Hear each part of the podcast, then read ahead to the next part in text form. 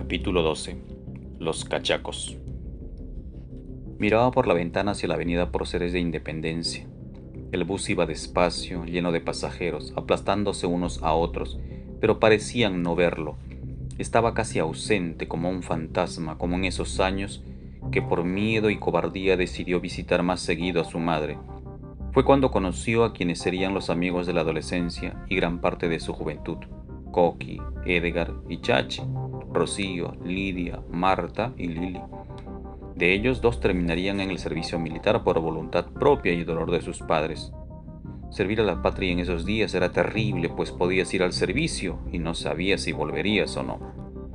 Esa madrugada los militares hicieron ver el poder que tenían con el fusil y las botas. Unos días atrás los terroristas mostraban ese mismo poder con la ejecución de un ladrón. Estaban en medio de dos fuegos y cualquier cosa podía pasar. Unas veces para bien, otras veces para mal, muchas veces para la incertidumbre. Era difícil dormir así.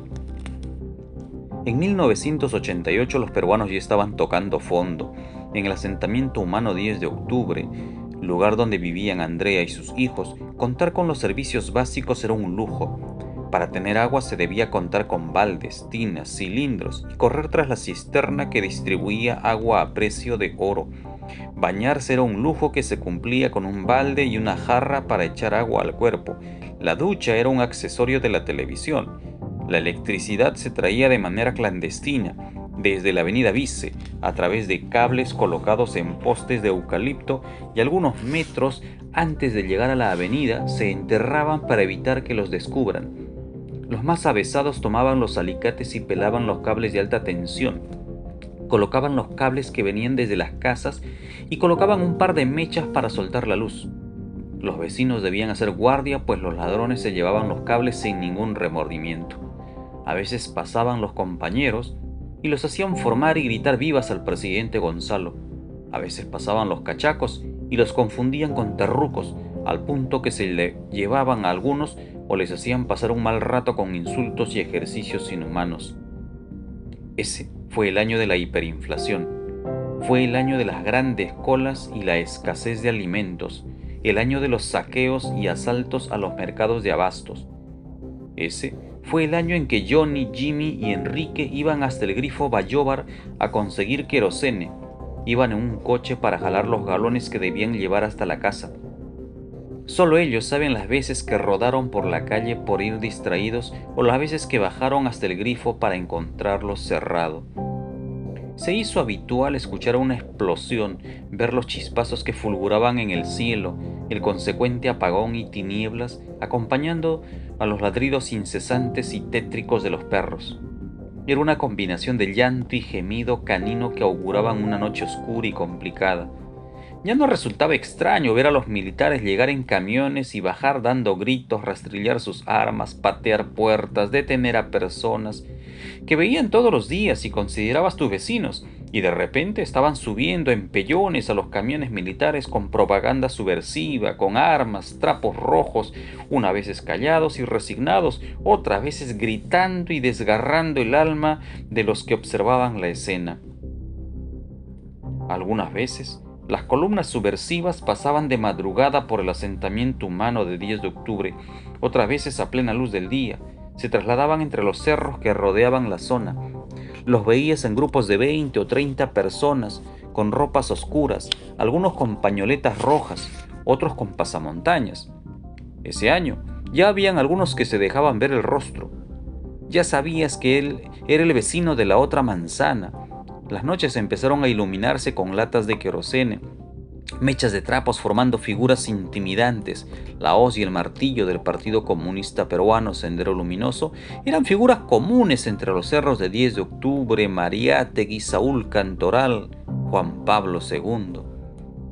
Es probable que estas acciones hayan acusado un hondo resentimiento en Coqui y Edgar, de almas inquietas y jugatonas pasaron a formarse en la más rígida disciplina de entonces, el servicio militar. Edgar no llegó a salir de Lima, tuvo patrullaje contra subversivo en Ancón, Callao, formación templaria en la mismísima isla San Lorenzo, de donde solo él sabe los ejercicios y prácticas a las que fue expuesto en nombre del servicio y el amor a su patria. Koki, en cambio, desoyendo a sus padres y amigos, se presentó de voluntario para ir a la zona roja. Vio caer a más de un amigo, tuvo entre sus manos a aquel compañero de armas que le pidió el último deseo tras caer abatido por una emboscada senderista. Hoy mismo, cuando cuenta estos hechos, sus ojos brillan de manera particular con una combinación de rabia, frustración y congoja por esos años perdidos en la selva peruana, por esa herida que tuvo que cerrar en su vida para no morir con las almas que llevó a la otra. Hace poco, mientras contaba una de las historias que tiene, Koki recordó la canción que los infantes de Marina entonaban cuando se adentraban en la espesa selva peruana. Cuando mi patria estuvo en peligro, alfantería me presente. Muy orgulloso vi este uniforme y de mis padres me despedí.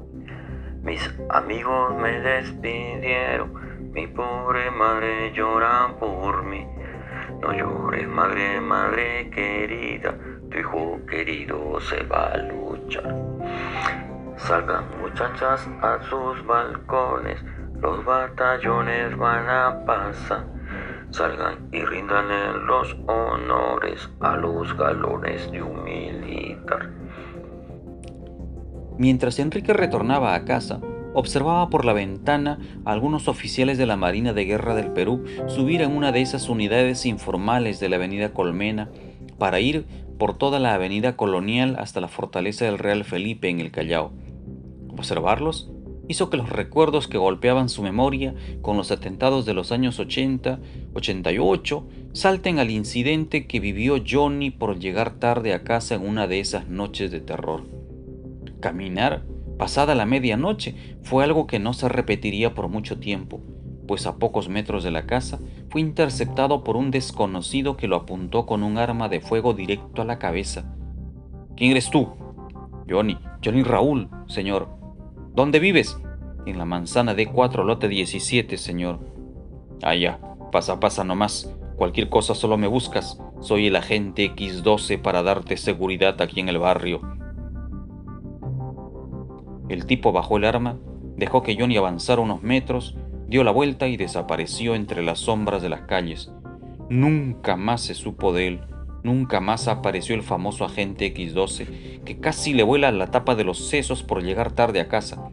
Incluso en este momento podría pensar que no era ni agente ni terruco, acaso era un loco de aquellos que, afectado por la violencia que vivió el Perú, terminó traumado y en un mundo de fantasía del que solo él sabría cómo salir.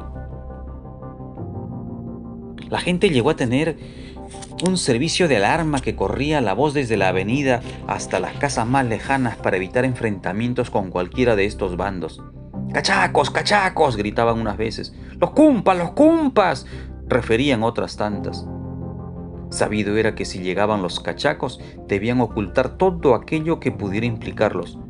Muchas veces se escucharon caer bolsas pesadas en el techo de la casa de doña Andrea la incursión militar siempre terminaba con algún detenido por hallarle o propaganda, o armas, o prendas, o símbolos de su revolución.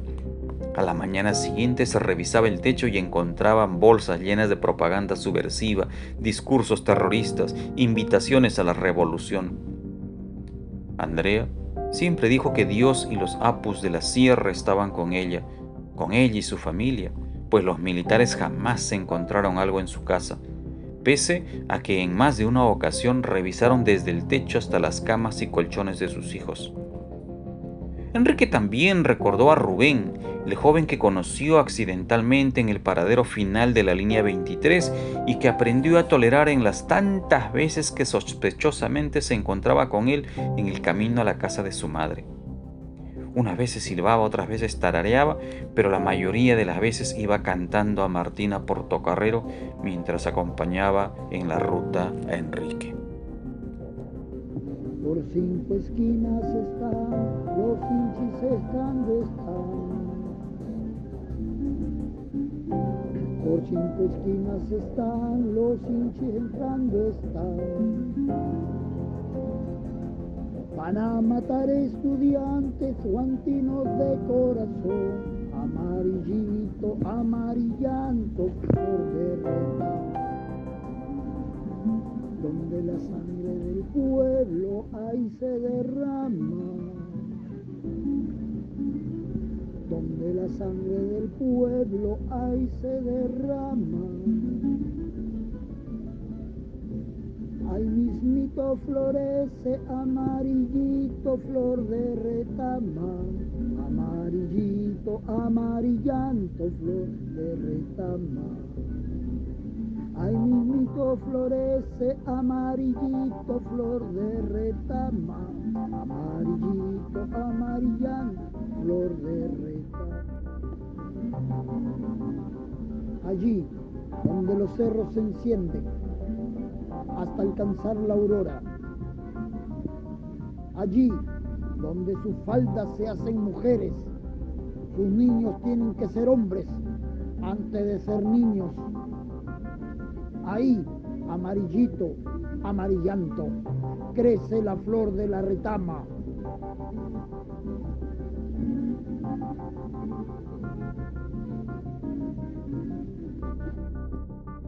Una de las últimas veces que lo vio fue camino al colegio José Carlos Mariátegui, donde decía trabajar. Aquella vez, Rubén lo siguió hasta su casa y le propuso llevarlo a la reunión de jóvenes revolucionarios que querían cambiar el destino del país. La negra ladró tan fuerte que Enrique se asustó y le pidió que se marchara. Unos meses después, al no tener más noticias de él, se atrevió a ir hasta el asentamiento humano José Carlos Mariátegui Caminó varias cuadras hasta llegar a la enorme pampa que luego sería conocida como el estadio. Caminó cuesta abajo hasta llegar a la explanada del colegio. Se acercó a la portería. Fue detenido por la profesora Mercedes Claudio Araujo, a quien le preguntó por Rubén Ramos. Ella lo miró confundida y le manifestó que nadie lo conocía ni había oído de él. Algunos años después, se encontraron en la Universidad Nacional Federico Villarreal durante la toma del local en protesta contra el autogolpe de Alberto Fujimori y la ley de intervención de universidades que se venía aplicando. Luego le perdió el rastro nuevamente, hasta hace poco, cuando se enteró de que él era profesor de comunicación en el Colegio 5050 San Pedro de Bellavista, en el Callao.